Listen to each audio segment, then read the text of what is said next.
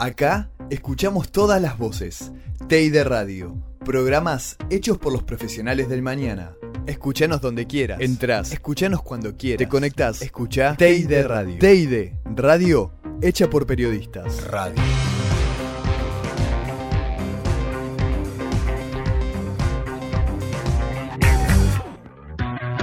Bienvenidos a T para 6, tu infusión diaria de noticias.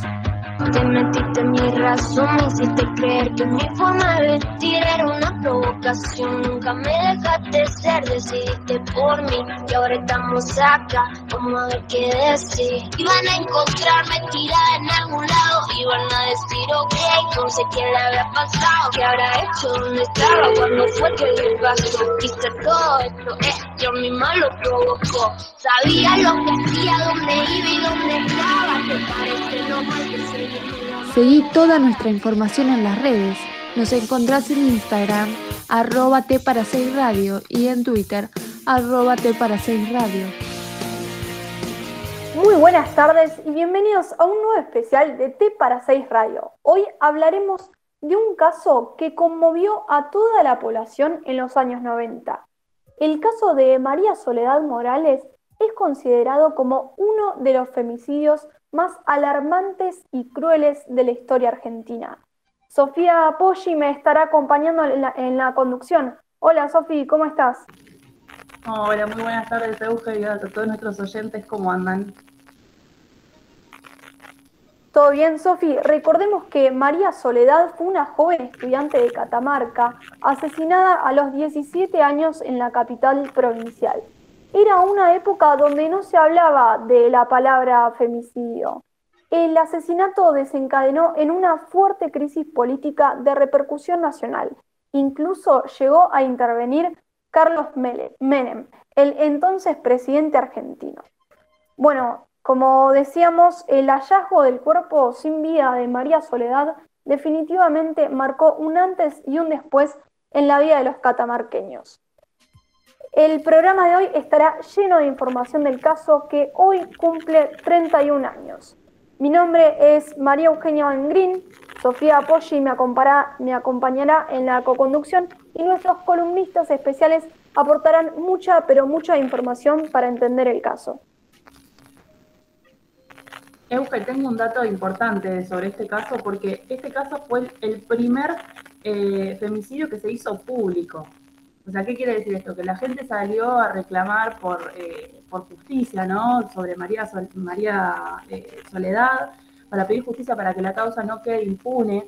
A través de, este caso también eh, se impulsaron las redes, por ejemplo, de la infancia robada o la red de la trata de personas de blanca, y bueno, muchas redes más, muchos organismos que hoy en día conocemos, eh, y también desenvolvió lo que conocemos también la Marcha del Silencio, ¿no? que fue impulsada por eh, la directora del colegio al que iba María Soledad, que después vamos a estar hablando de ella y profundizar mucho más. Pero la verdad que es, es algo importante ¿no? para, para, para recordar, porque fue el primer femicidio que se hizo público. Así es, recordemos que toda la información también la vamos a tener en nuestras redes sociales, arroba T para 6 en Instagram y también en Twitter con el mismo nombre. Sofi, contanos quiénes nos van a estar acompañando hoy con mucha información. Hoy va a estar aquí con nosotros Sol Orellano, Brenda Leonardi, también tenemos a Julián Zavala y a, em, creo que no me olvido de nadie más, creo que estamos todos. Brenda Leonardi, Sol Orellano y Julián Zavala. Ahí está. Ahora nos vamos directamente con la columna de Brenda Leonardi, que nos va a contar un poco de cómo se originó este femicidio y cómo fue el tratamiento que le dieron los medios de comunicación. Hola Brenda, ¿cómo estás? Hola chicas, ¿cómo están?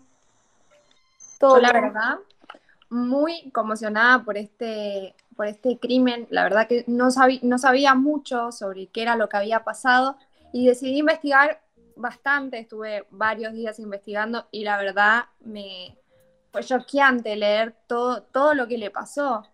La verdad que María Soledad Morales tenía 17 años, estudiaba en un colegio religioso de Catamarca y se encontraba cursando quinto año de la secundaria.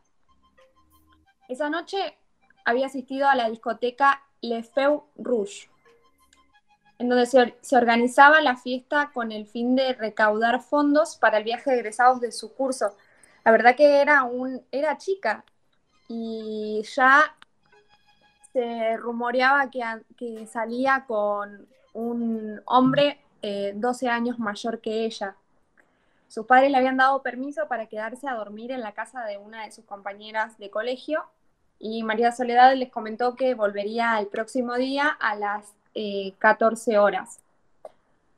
A las 14 no, perdón, a las 16 horas. En la madrugada del 8 de septiembre de 1990, entre las 3 y las 3 y media, Luis Tula, que según, como dije, según sus compañeros, era su novio. La pareja. claro, exacto. Eh, la pasó a buscar eh, por la fiesta esa que hicieron y la invitó a otro boliche llamado Clibus. En ese lugar, María fue presentada a varios chicos. Eh, estos fueron hijos de funcionarios políticos y policiales de la provincia. A las nueve y media del lunes 10 de septiembre, en una zona conocida como Parque Daza, que se ubica a 7 kilómetros de la capital catamarqueña. El cuerpo de María Soledad Morales fue encontrado por operarios de Vialidad Nacional. Ese 8 de septiembre, María había sido drogada, violada y asesinada de una forma atroz, sinceramente. La escena del hallazgo también fue alterada y manipulada por tres personas que habían sido vistas por eh, un colectivero de la zona. Más tarde se supo que también había muerto de un paro cardíaco por la sobredosis de, tanta cocaína que le habían, dado sus, le, habían dado sus secuestradores. Los culpables del crimen fueron Luis Tula, su, novio supuestamente de ese entonces, que fue acusado de entregarla a Guillermo Luque, hijo del diputado nacional Ángel Luque, eh, Diego Jalil, hijo del intendente de la ciudad, Arnoldito Sadi, primo del gobernador de Catamarca, y Miguel Ferreira, hijo del jefe de la policía. La verdad que, eh, como dice, hijos, hijos del poder eran en ese entonces. Así es, así se los llamaron los hijos del poder. Fueron los hijos de aquellos eh, políticos que estaban al mando de la provincia en aquel momento, que también utilizaron esto para encubrir y hacer mucho silencio de lo que fue la investigación y el crimen de María Soledad.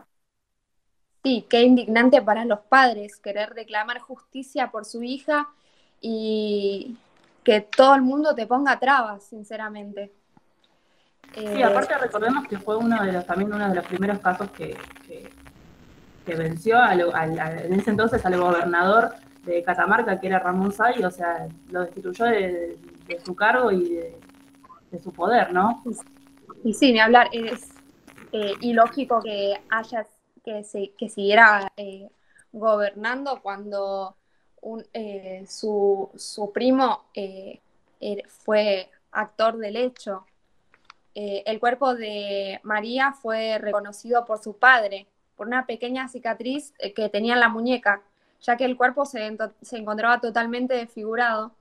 Tenía la mandíbula fracturada, quemaduras de cigarrillo, le faltaba parte del cuero cabelludo, las orejas y un ojo impresionante, la verdad, solo imaginármelo se me pone la piel de gallina. Escalofriante, muy cruel.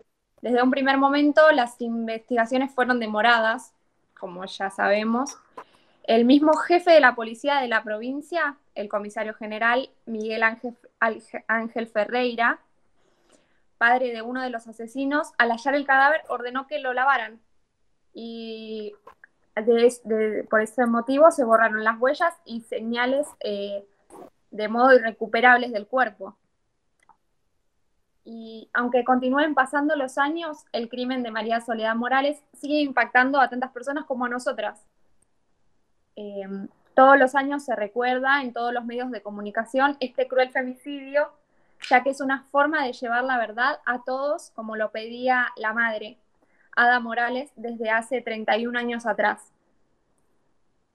Lo único que queremos es justicia, queremos la verdad, la sabemos, pero queremos que las instituciones digan, queremos que pedimos ante nuestra hija, que el tribunal sea imparcial, que ellos digan y, y esclarezcan toda la verdad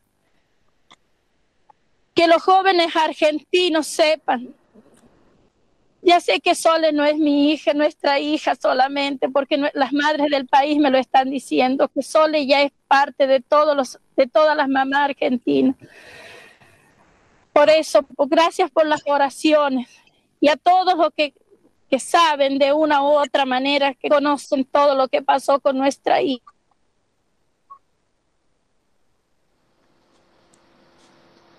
pedirle perdón. Perdona a Dios, perdona a Sole. Solo dos personas fueron condenadas por violación seguida de muerte agravada por el, caso, por el uso de estupefacientes.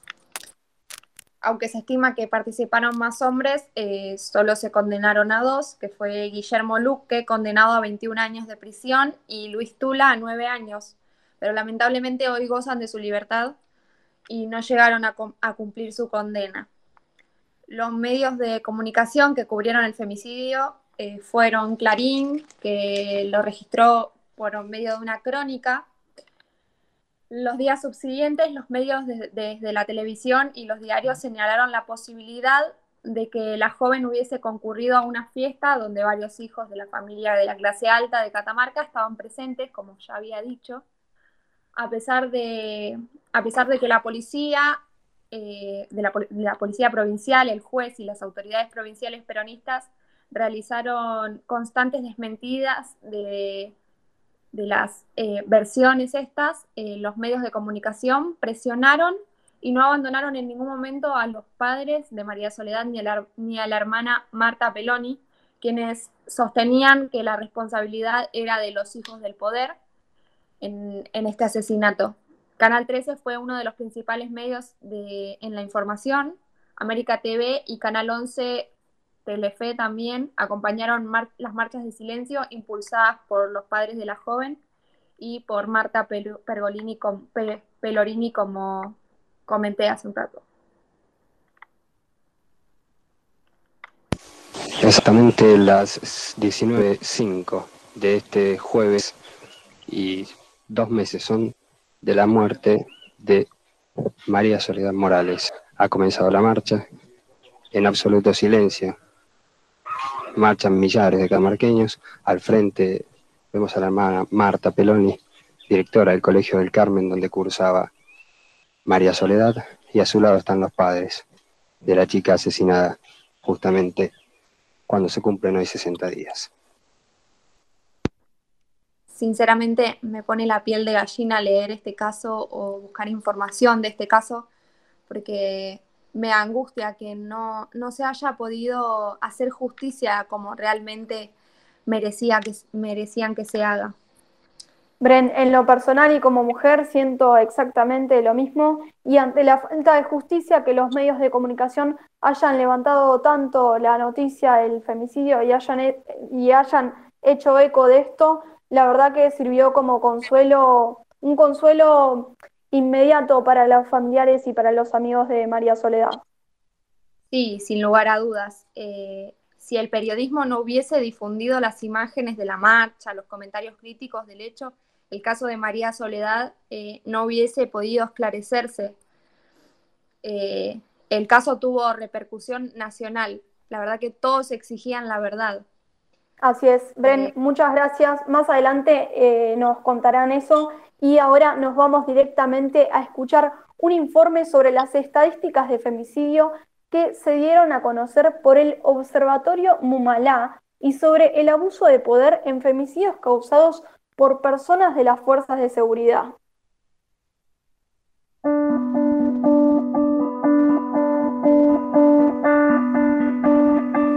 Uno vive con la sensación latente, permanente y angustiante de que podemos hacer muchísimo más de lo que estamos haciendo por los casos de femicidios, ataques y crímenes de odio que nos toca vivir a las argentinas. Puede hacer mucho más la policía, puede hacer mucho más la justicia, sobre todo la justicia, y mucho más cada uno de nosotros. Y no hablo de quienes resultan víctimas, sino de nosotros como sociedad en general. ¿Por qué no podemos seguir naturalizando esto? Son más de 140 los crímenes de femicidios en lo que va del año, y si lo llevamos a horas, es uno cada 40 horas. Estos datos los difundió la organización Mumalá Mujeres de la Matria Latinoamericana. Registro que data de 142 femicidios directos eh, en lo que va del año, de enero al 30 de agosto de este año, de las cuales 5 son tras travesticidios y un montón de chicos se han quedado sin su mamá, ¿no? 151 son las niñas, los niños y los adolescentes que se han quedado sin su mamá eh, y el 24% de las víctimas de femicidios había radicado la denuncia, ¿no? Lo que nos parece también más preocupante todavía eh, y urgente para resolver. Nosotras desde Mumalá, que somos políticas feministas y creemos que es importante avanzar eh, como políticas en los espacios legislativos para poder llevar adelante los tratamientos adecuados para las leyes que nos cuiden, ¿no? Hoy tenemos presentada en el Congreso Nacional la ley de emergencia ni una menos, eh, que todavía no tiene tratamiento y creemos fundamental que tanto en el Congreso Nacional como en las diferentes ciudades, municipios y distritos se pueda avanzar en un plan eh, con un presupuesto acorde para reducir a cero las violencias de género y por tanto los femicidios, porque son totalmente evitables. Los hechos ocurridos entre el 1 de enero y el 30 de agosto de este año señalan que en 85 casos de los 142 registrados, el femicida era la pareja o expareja de la víctima, mientras que en 24 casos el asesino era conocido por la víctima y en 11 eran familiares. El 13% de los femicidios fueron cometidos por miembros de la fuerza de seguridad, donde el 32% de los casos los femicidas utilizaron su arma reglamentaria. El caso de las fuerzas policiales eh, y, los problemas de género es, es, es eh, muy, muy fuerte y es eh, muchos de los expedientes y de los temas más acuciantes de asuntos internos de las fuerzas policiales tienen que ver con denuncias de género, tienen que ver con situaciones de violencia de género, tienen que ver con qué se hace con un efectivo de una violencia de género y maneja un arma, si se lo pone en tareas de escritorio, si no se lo pone en tareas de escritorio. Eh, lo que pasa es que, bueno, todo lo que es policía es una caja negra en donde, eh, en donde es muy difícil meterse. Eh, o generar procesos de, reflexión de las propias fuerzas. El grito, ni una menos, lanzado desde Argentina y extendido como marea en distintas regiones del mundo reclamando políticas públicas y compromiso social para frenar la violencia femicida, llega a su sexto aniversario con avances y pendientes que son analizados por mujeres que atravesaron situaciones de violencia y familiares de víctimas de femicidios. La fiscal Mariela Laboceta, titular de la UFEM, considera que este movimiento provocó que se generara una confianza en las mujeres a la hora de hacer las denuncias. Yo creo que fue un, movimiento social de alta trascendencia. Primero por lo que significó, porque se, tomó la calle y se instaló una consigna. Tuvo, los primeros días tuvieron un impacto altísimo en el aumento de las denuncias, denuncias. Que hayan aumentado las denuncias es una buena noticia, porque quiere decir que las mujeres salen más a denunciar porque se, se, empieza a dejar atrás el paradigma de que se trata de un asunto privado, que es un asunto propio de, los hogares, que es, que es, un asunto que las mujeres tienen vergüenza de, salir a contar. Tiene una, una extensión en todo el país, en toda la región, que es estructural, que atraviesa toda la sociedad que tiene que ver con las, con las denuncias de violencia, pero también con otras formas de manifestación de la violencia que está atravesando todas las, dinámicas sociales, en, los ámbitos institucionales, laborales, eh, familiares, educativos. Eh, la, desigualdad es la, el origen de la violencia, es la desigualdad entre varones y mujeres. Basta ya de tanta violencia, de tanta impunidad y de ver todos estos casos como algo ligero de la sociedad.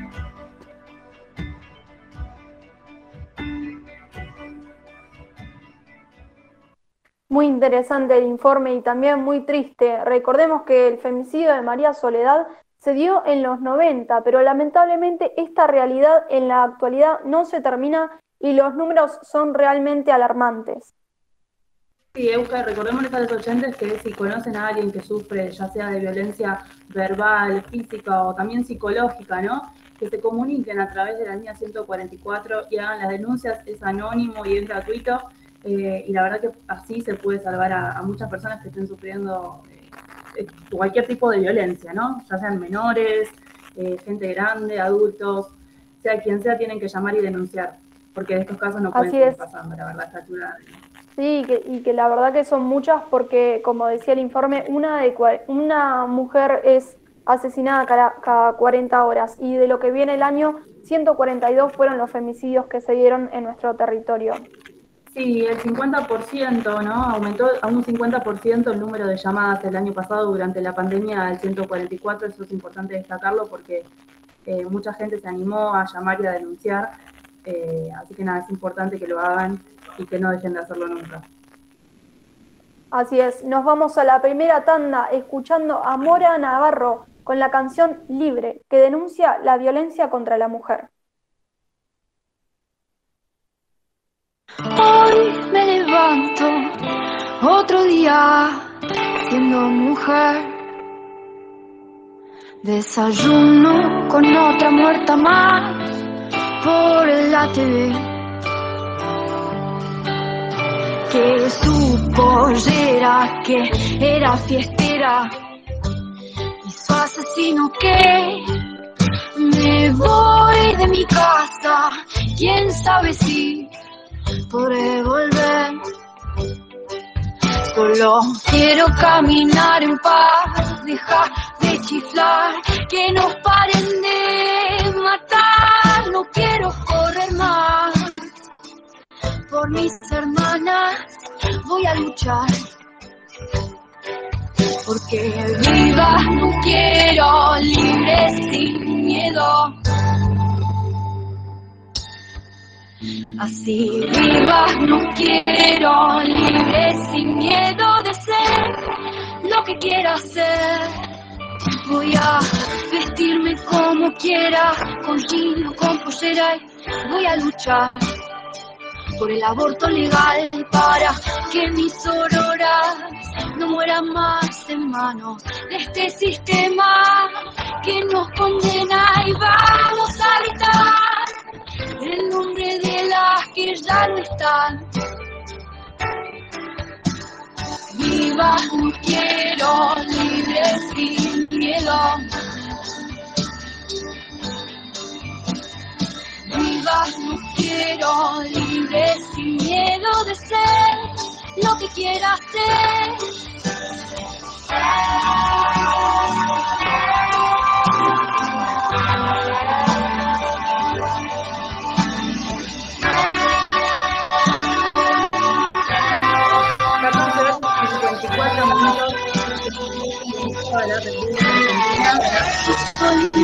La y todavía no lo entiendas. Ya no voy a correr, porque juntas vamos a vencer. Viva, quiero libre sin miedo.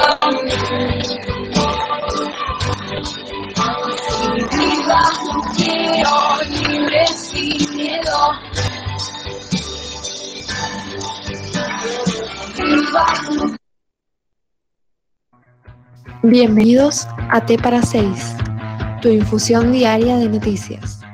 Te metiste en mi razón, me hiciste creer que mi forma de vestir era una provocación. Nunca me dejaste ser, decidiste por mí. Y ahora estamos acá, como a ver qué decir. Iban a encontrar. 14 horas 50. Seguí toda nuestra información en las redes.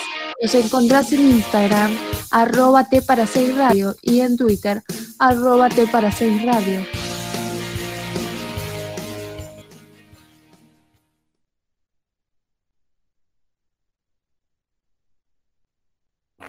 ...14 horas 55 minutos en toda la República Argentina, 15 grados la temperatura, día nublado, la verdad, como el caso que estamos contando. Ahí estábamos escuchando a Libres de Mora Navarro y ahora sí ya estamos con Sol Orellano que nos va a estar contando todos los avances en la investigación que tuvo este caso de María Soledad Morales. Hola Sol, bienvenida. Muy buenas tardes, Euge y Sofi. Eh, bueno, hoy un programa medio bajón con este caso. Sí, yo les vengo a contar las medidas que tomó la justicia en base a su investigación. Eh, como ustedes ya mencionaron anteriormente, el caso de María Soledad Morales hizo visible los femicidios cuando esta categoría eh, criminal todavía no existía en los códigos y provocó un quiebre en Catamarca. Por el asesinato fueron condenados a 21 años Guillermo Luque, un hijo de un diputado nacional, y a 9 años Luis Tula, acusado de haber sido eh, quien entregó a María Soledad para que terminara sus días en una fiesta. Todavía la sociedad catamarqueña eh, desconfía de esa sentencia y cuestionó que no se haya llegado a un total esclarecimiento del caso. Em, Tula, bueno, estudió Derecho en la cárcel y se convirtió en defensor de acusados de abuso sexual y Luque, dedicado a administrar los bienes de su familia, hoy están en libertad y ambos juran que son inocentes. Duda mi, mi discurso, nunca fue atacando a nadie, los que quieren hablar y los que tuvieron mala intención, y bueno, algún día, como le llegará su turno de poder explicar y de poder mirar a la cara a sus hijos, ¿no? Eh, hay mucha gente que lo hizo maliciosamente y que lo hace maliciosamente, y, bueno, hay que buscar el porqué, alguno es por ambición personal.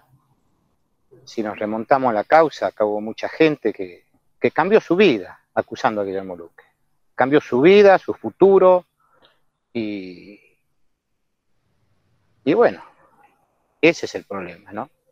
Que hubo una mezcla de todo, muchos intereses políticos. Bueno, Tula y Luque pertenecían a mundos totalmente diferentes. Tula trabajaba en obras eh, sanitarias junto al novio de su madre y era un estudiante que no frecuentaba lugares. En cambio, Luque era hijo de un poderoso diputado nacional, Ángel Luque, eh, trabajaba en el Congreso y vivía en Buenos Aires, y eh, sobre Avenida Libertador, y viajaba los fines de semana a Catamarca. Los dos juraron que antes del juicio no se conocían, sino que hicieron una amistad de internos en la cárcel, pero cuando salieron nunca más se volvieron a ver. Los únicos condenados por el crimen eh, de María Soledad fueron los dos. El caso no prosperó contra los demás acusados, Hugo Ibáñez o Eduardo Méndez, amigos de Luque, eh, quienes fueron sobreseídos y luego fallecieron. La madre de la víctima eh, em, le dijo a los medios en varias ocasiones que no fueron dos los, los que participaron de la violación de su hija, sino que participaron eh, muchas personas más, pero cuando está eh, de por medio el poder político y el poder policial, van a tratar de desviar la investigación y buscar hipótesis falsas o tratar de condenar a personas que no tenían nada que ver. Así es, y eso fue lo que pasó prácticamente a lo largo de todo el caso, porque la impunidad por estos hijos del poder hizo que el silencio sea mucho y, se note realmente en, en lo que dictaminó la, la, justicia. Exacto, y que no se llegara a nada. Eh, bueno, la deuda que dejó la justicia también la sienten los funcionarios judiciales que intervinieron en el caso. El juez Santiago Olmedo de Arzuaga, uno de los camaristas que firmó las condenas, y su colega Edgardo Álvarez, quienes dijeron que la sentencia no tuvo el efecto que esperaban sobre la gran corrupción policial que hubo y se, evidenció el encubrimiento que se hizo. Y también dijeron que ameritaba que se abriera una segunda investigación, pero bueno, esto no ocurrió.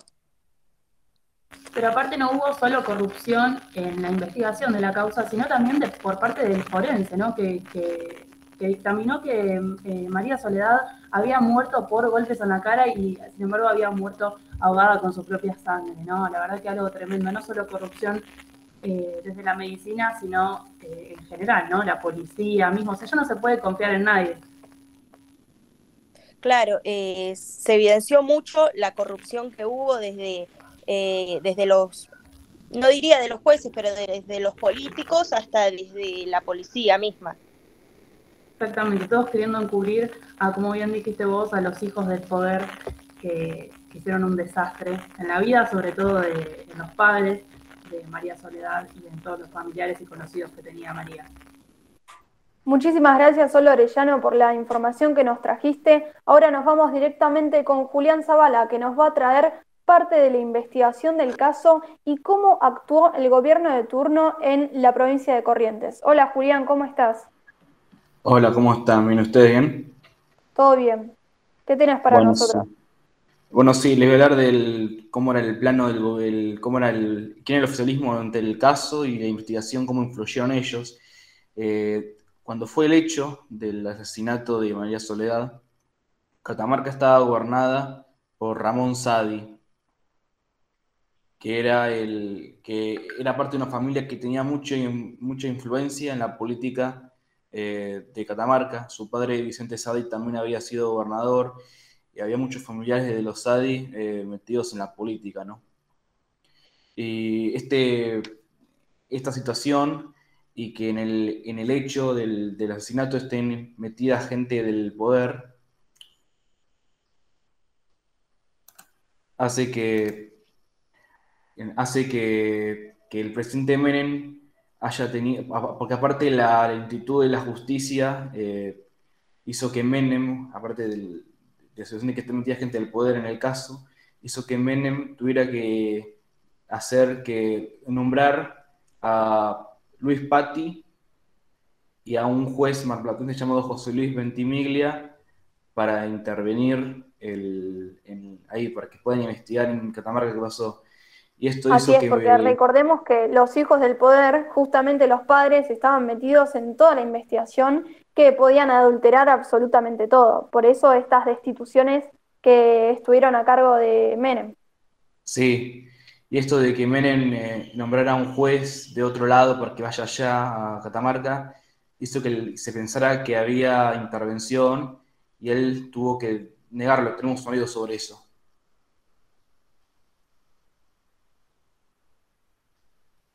Además se hace con el consentimiento del gobierno de la provincia de Catamarca. No hay ningún tipo de intervención, ni mucho menos. Esto es una deducción que han hecho algunos medios, algunos politicólogos o algunos turistas. Hablan de intervención solapada, pero no es así. Simplemente eh, eh, la designación de un juez imparcial es producto de un pedido. Para mí todos los jueces son imparciales, pero hasta que no se pruebe lo contrario, pero como está cuestionado, se han cuestionado ya cuatro jueces en este proceso, hemos eh, consultado con los sectores interesados, involucrados en este dramático eh, juicio que se está llevando a cabo en la ciudad de Catamarca. Y llegamos a, este, a esta deducción, a este convencimiento que es necesario eh, designar una persona, un juez que no esté cuestionado por ninguna de las partes. Bueno, ahí está lo que decía Menem. Eh, la otra persona que nombraron, Luis Patti, es un, es, fue un subcomisario que fue represor durante, la dictadura y ahora mismo está eh, cumpliendo condena por título de su comunidad. Y Luis Patti, cuando llegó, había afirmado que había, iba a llevar eh, cuatro hipótesis distintas sobre qué, qué había pasado, quién habían sido los autores. Pero en realidad, al final, él solo quería llevar a, a llevar a, investigar solo la, la que Tula era el único culpable y fue un crimen pasional. Acá tenemos Exactamente, Juli. Y Patti también se encargó de, eh, de, torturar a Tula cuando estuvo preso. Eso es un dato que no sé si todos los oyentes lo saben. Sí, es verdad, parece que tú, parece que también hizo eso Luis Patti. Tenemos acá un audio en el que habla sobre su preferencia sobre el caso de Tula en vez de de Luque.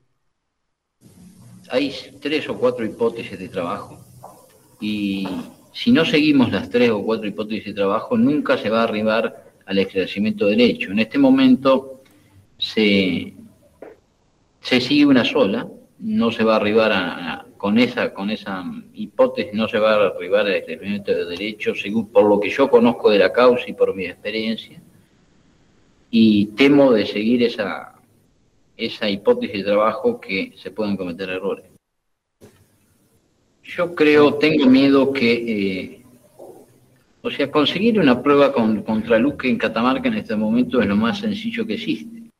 La cosa no debe pasar por ahí. Creo que debemos buscar al verdadero culpable y no buscar a, cualquiera. Bueno, Luis Patti, en febrero, un mes después de ser asignado, él fue designado en enero del 21, en febrero del 91 se fue por diferencias con el juez Ventimiglia que procesó a Luque, lo que él no, él no creía que haya sido Luque el que, el que mató a María Soledad.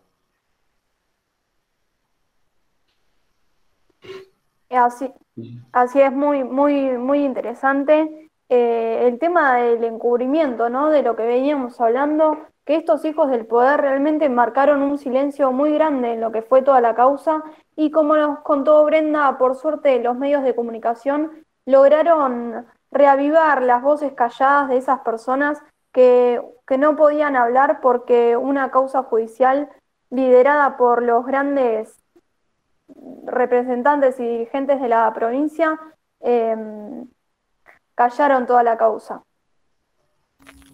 Sí, aparte, em, nada, toda la corrupción que hubo, todo y fue un escándalo, realmente fue un escándalo, y gracias a Dios que fue un escándalo para que se pueda hacer justicia, ¿no? Y para que después condenen eh, a los que realmente habían sido culpables y no cazar a cualquier perejil, como se decía por ahí, para tapar eh, el terrible hecho que habían cometido.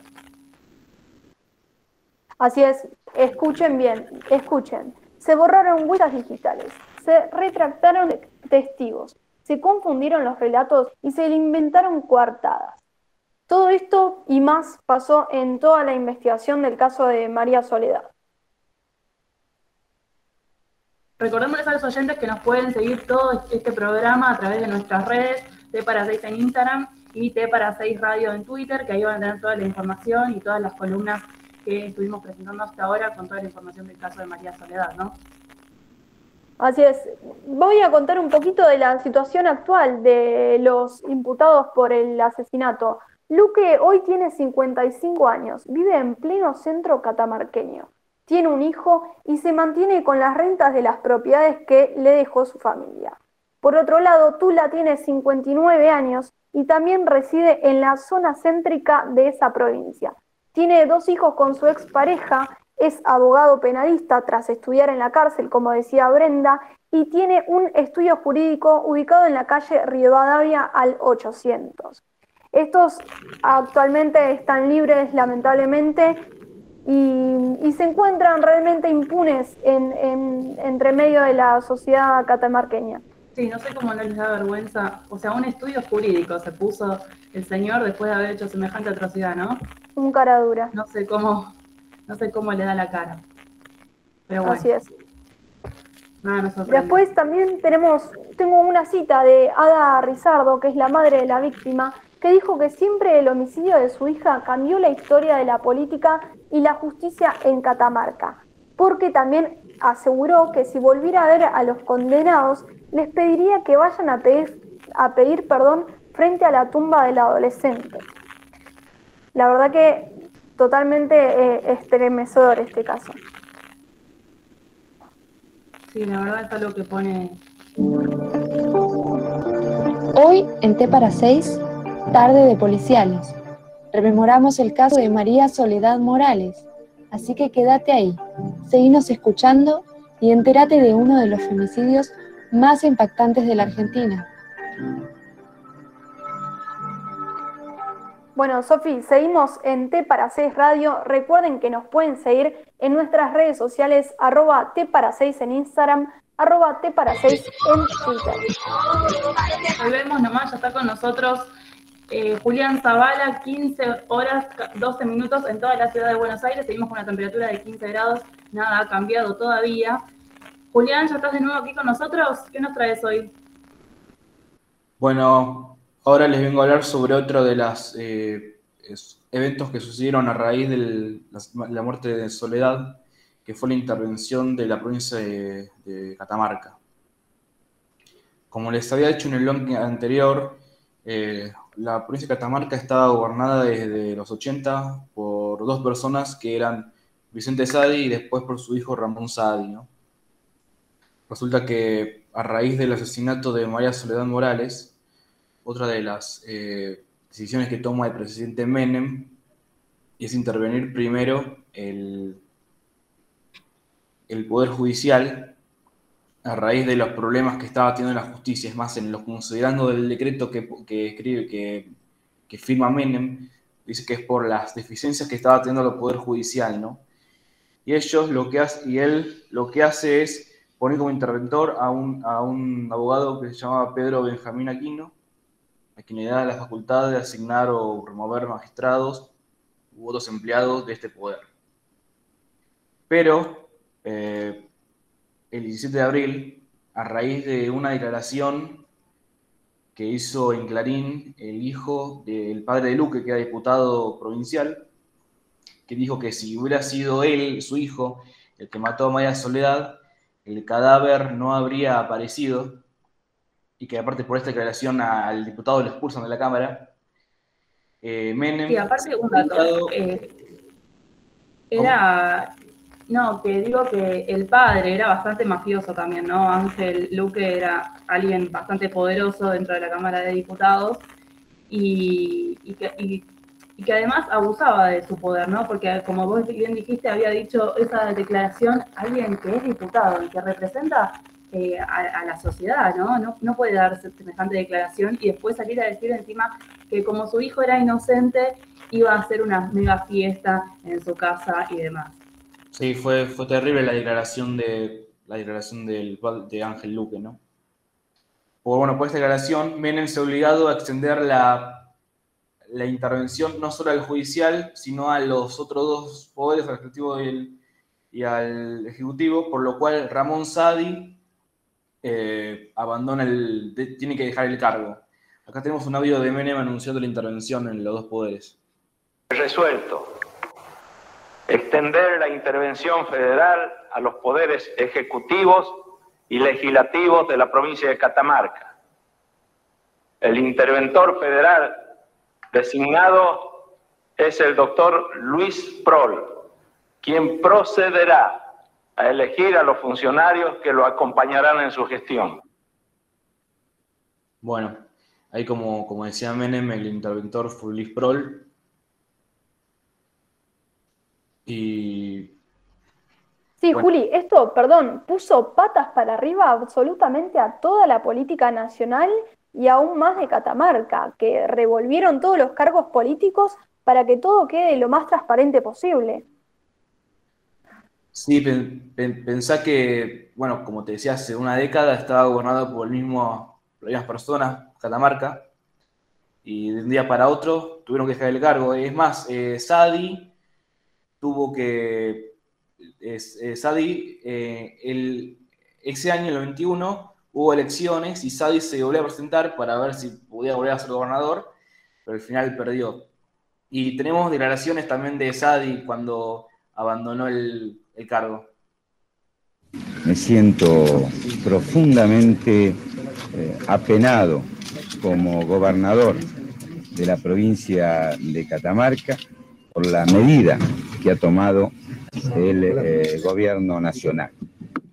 Y esto significa este avasallamiento a mi provincia, como puede suceder con cualquier otra provincia, sin ningún fundamento, porque no hay ningún fundamento en la medida eh, que se ha tomado que pueda llevar a que eh, se intervenga esta provincia. Bueno, como bien ahí, eh, Sadi tomaba la intervención como algo inconstitucional que no tenía sentido. Eh, y, bueno, eh, los Sadi de un día para otro dejaron de gobernar una provincia que gobernaron durante toda una década. Y, y cómo era esto, y los Sadi, no, Sí, Juli, tengo un datito para aportarte. Como mamá de, María Soledad, Ada, también se refirió a la política y a la justicia del caso. Dijo, yo no juzgo a toda la justicia, no puedo ser egoísta o mala porque hay jueces probos, hay fiscales probos, hay abogados excelentes. Al igual que a la policía de Catamarca, no puedo juzgarla para nada porque acá los que encubrieron el caso fueron el grupo que pertenecía al ex jefe de la policía, Miguel Ángel Ferreira. Ahí Sí. habla un poco la mamá que está, que la verdad que no, no tuvo un papel muy crítico con la política y trató de entenderlo. Sí, aparte también declara como que ella ya no le tiene miedo a nada, que lo que le hagan o las amenazas que pueda llegar a, a tener por parte de, de todos estos políticos eh, mafiosos, ella le va a hacer frente porque obviamente quiere la justicia para su hija. Obviamente, lamentablemente, la- tanto la policía como el, gobierno provincial estaban metidos para encubrir lo que había pasado, lamentablemente.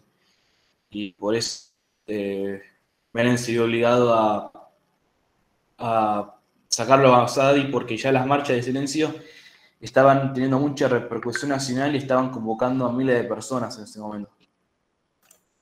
Exactamente, pensar que fue un caso que llegó a Casa Rosada y por eso Menem tuvo que intervenir en ese momento y, ahí mandar a Patti a investigar eh, este caso también atroz. Sí, aparte en febrero del 92, el, el juez que había puesto Menem, José Luis Ventimiglia, al final eh, se va, se va criticado hasta por la abogada de, del- de los Morales, porque para ellos eh, tampoco él estaba actuando bien en el, el caso.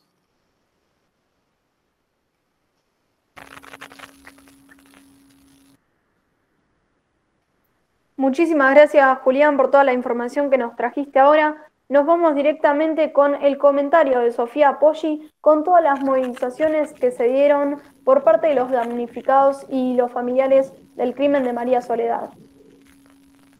Exactamente, Euge, como bien dijiste, porque encima que tuvieron este caso tan atroz, ¿no? Los familiares, las víctimas y todo lo que querían a María Soledad, sino que también tuvieron que sufrir amenazas, ¿no? Por parte de la misma policía que investigaba el caso, eh, por los, los padres de los hijos del poder, en este caso, como por ejemplo Ángeles eh, Luque, eh, por mucha gente que no se sabía quién era, pero que no querían que este caso salga a la luz, cuál era la realidad.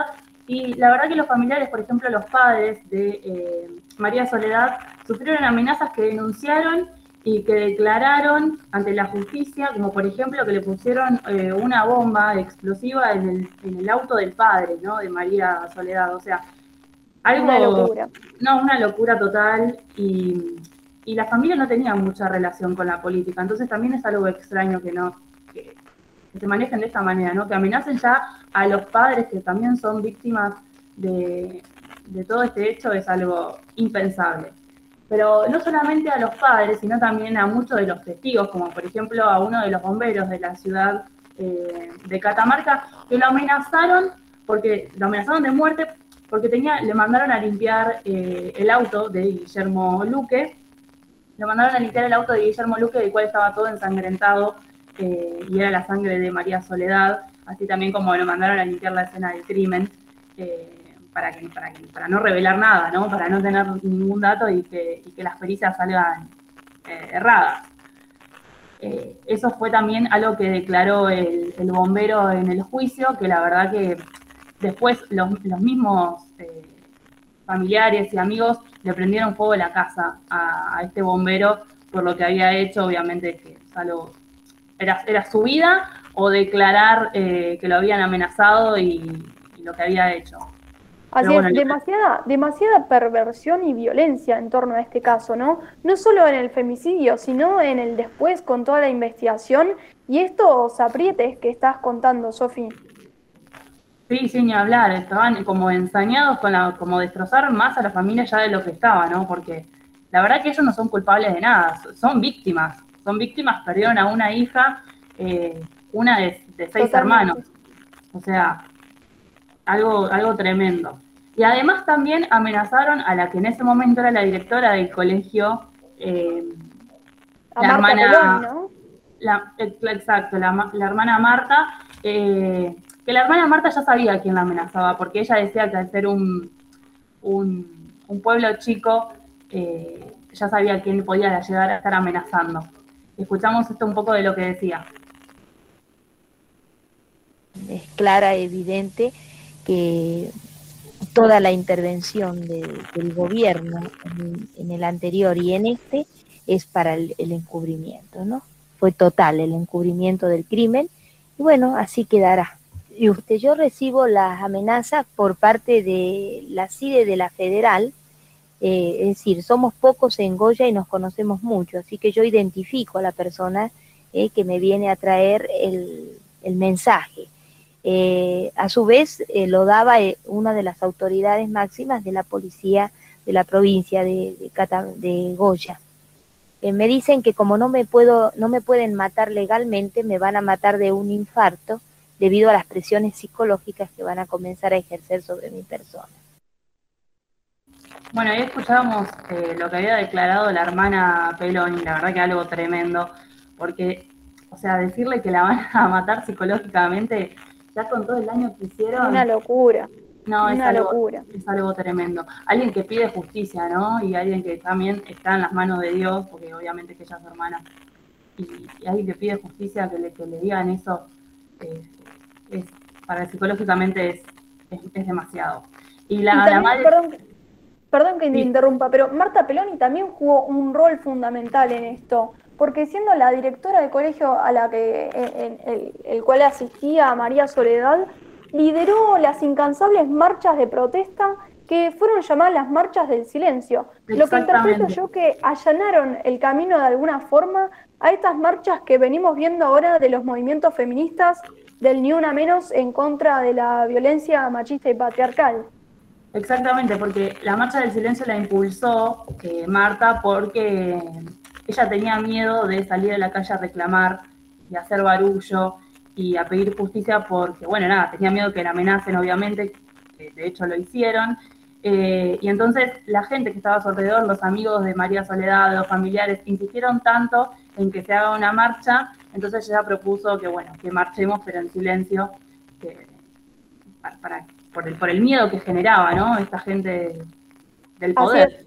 Recordemos que el primer pedido para realizar estas movilizaciones fueron por parte de las compañeras de María Soledad del colegio que se encontraban en cuarto año, que le pidieron justamente a, a Marta Peloni poder realizar algún tipo de movilización. Fue ella quien le puso el nombre de las marchas del silencio porque les dijo, sí, lo van a hacer, pero en silencio. Exactamente, eso fue lo que pasó y bueno, hoy también se hacen marchas del silencio, como por ejemplo la marcha que hicieron para el caso de Nisman, también fue impulsada desde, desde este caso del de María Soledad.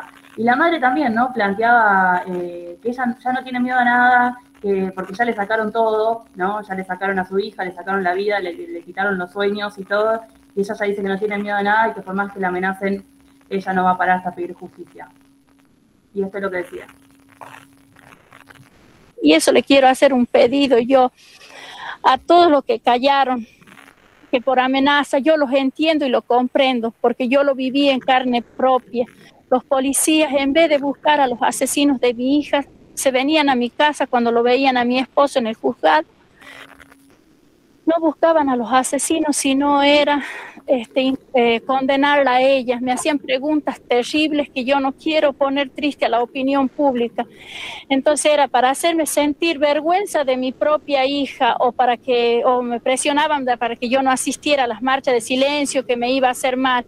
Entonces yo sé de eso. Entonces por eso le digo, los entiendo, los comprendo, los que hablaron mal de María Soledad.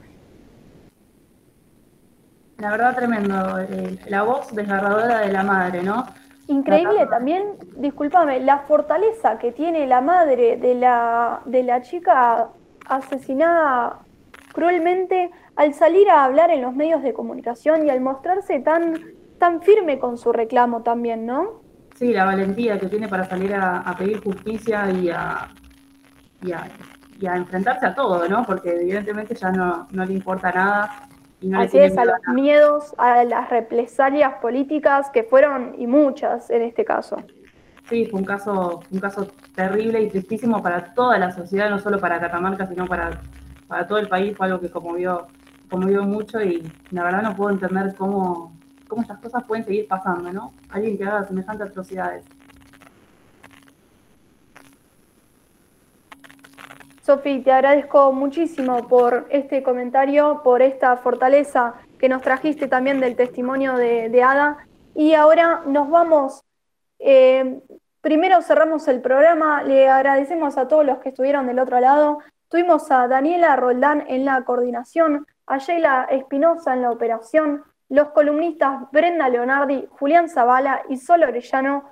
Muchísimas gracias. Sofía Poggi me acompañó en la coconducción. Mi nombre es María Eugenia Mangrín y nos vemos la semana que viene en T para 6 Radio. Antes que nada, reiteramos un segundo las redes sociales. Sofi. Arroba T para 6 Radio en Twitter y arroba T para 6 en Instagram. Ahí ven toda la información del programa de hoy y este caso que conmovió a todo el país. Ahora sí, nos vemos la próxima. Muchísimas gracias. Recordamos la canción de cierre va a ser de Mercedes Sosa, que le rindió homenaje a la memoria de María Soledad con su canción Denuncia la impunidad y el silencio del caso. Escuchamos Puede el silencio de Mercedes Sosa.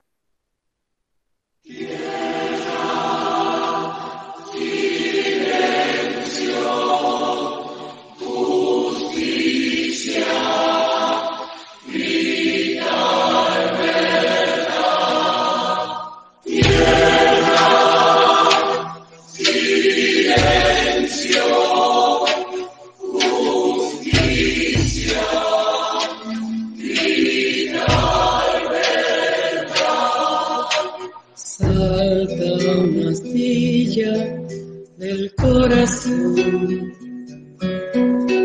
Salta el aire y salta el resplandor. El silencio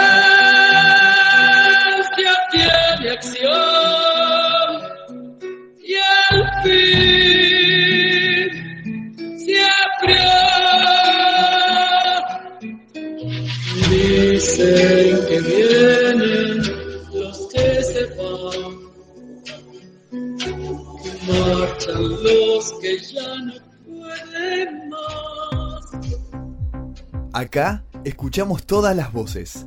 Teide Radio. Programas hechos por los profesionales del mañana. Escuchanos donde quieras. Entrás. Escuchanos cuando quieras. Te conectás. Escucha Teide Radio. Teide Radio hecha por periodistas. Radio.